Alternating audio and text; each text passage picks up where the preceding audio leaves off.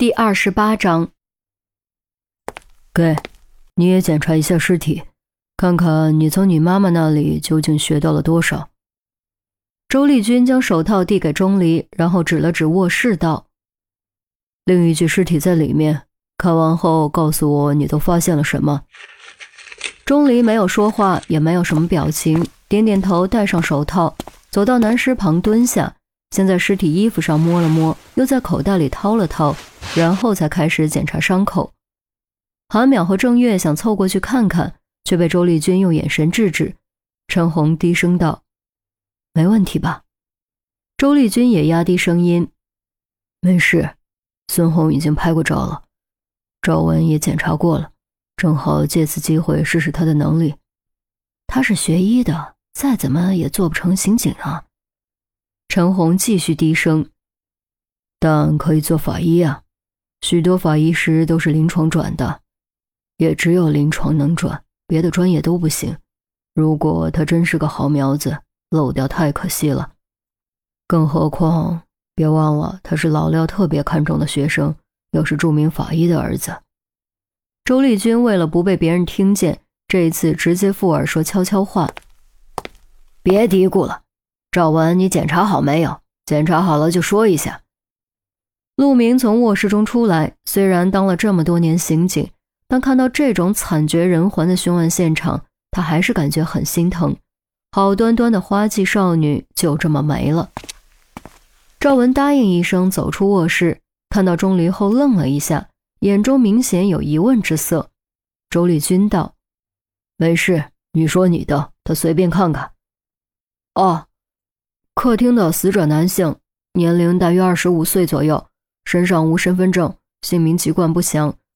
颈部右侧可见一条十厘米长的切创，切口边缘平整呈直线，初步判断是水果刀之类的凶器所致。主切口平行的切创与主切口连续，属他杀式切创，血液呈喷溅状，符合割喉的特征。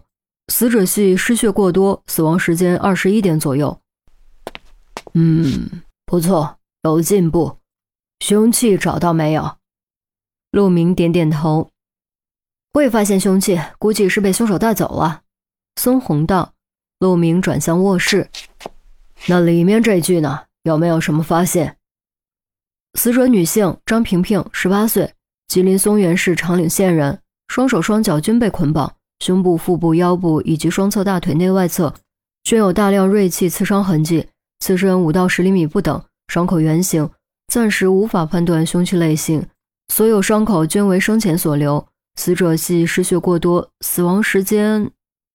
赵文说到这儿，语气忽然迟疑起来，欲言又止，似乎很为难。怎么，有什么问题吗？陆明问。死亡时间二十一点半左右。赵文终于咬着牙说了出来。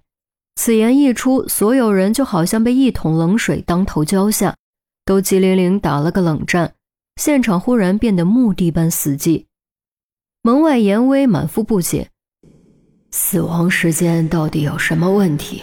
怎么脸色都变得如此难看？便在这时，钟离的声音打破了死一般的沉默：“我接到于西短信的时间是九点十五，报案时间应该是在九点十五之前。”也就是说，当时他还没有彻底死亡。听了钟离的话，严威的脸色终于变了。张萍萍居然死在报案之后，居然又在痛苦折磨中坚持了至少十五分钟才真正咽气。如果当时他还有意识，这十五分钟对他来说一定比一辈子还要漫长。那种绝望是常人无法想象的。报案人呢？陆明的语气中蕴含着压抑不住的愤怒。是对门报的案，正在做笔录。守在门口的民警道。陆明扒开陈红和周丽君，怒气腾腾就冲进了对门。做笔录的警员连忙站起来问好。对面沙发上坐着的一位中年妇女，面色苍白，显然受了不小的惊吓。是你报的案？陆明问。中年妇女点点头。呃啊。我做饭没酱油了，就想去对面借点儿，结果发现对面门没关严，拉开一看，一看，你知不知道，在你报案的时候，里面那丫头还没死。如果你及时打幺二零，也许她还有救。如果她能活下来，就能直接帮我们抓到凶手。”陆明怒道：“还还活着？我我……”中年妇女吓得嘴唇发抖，突然哇的一声哭了出来。我，哎呀，我我我真的不知道啊，我我都快吓死了。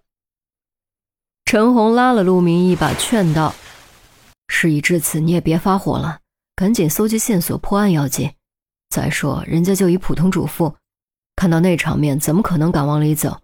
即便进去，也不一定知道他还有气。”陆明当然也知道这些原理，可一条明明有机会挽救的鲜活生命就这样没了。他真的感觉又愤怒又难过。回到凶案现场，见陆明正在气头上，众人都噤若寒蝉，生怕触眉头挨批。孙红和赵文已经初步完成工作，傻站着不知道该干什么。尤其赵文心里七上八下的，暗暗琢磨着自己这回应该没判断错什么吧。大家都注意一下。周丽君拍了拍手，让所有人看过来。这是一起性质非常恶劣的杀人案件，凶手极有可能是严重的心理变态，杀人手法果断残忍，没有留下脚印、指纹、毛发等线索。我们有理由推断，凶手很可能不是初次作案，而是一个有预谋、有目标的连环杀人狂。陈红接口道：“凶手选择这两个目标，一定是有原因的。”所以，首要工作是弄清男性死者的身份，排查两位死者的人际关系，看看能不能发现可疑目标。周丽君又道：“其次呢，必须尽快锁定嫌疑人。如果凶手真的是连环杀人狂，必须赶在下一位受害人出现之前将其绳之以法。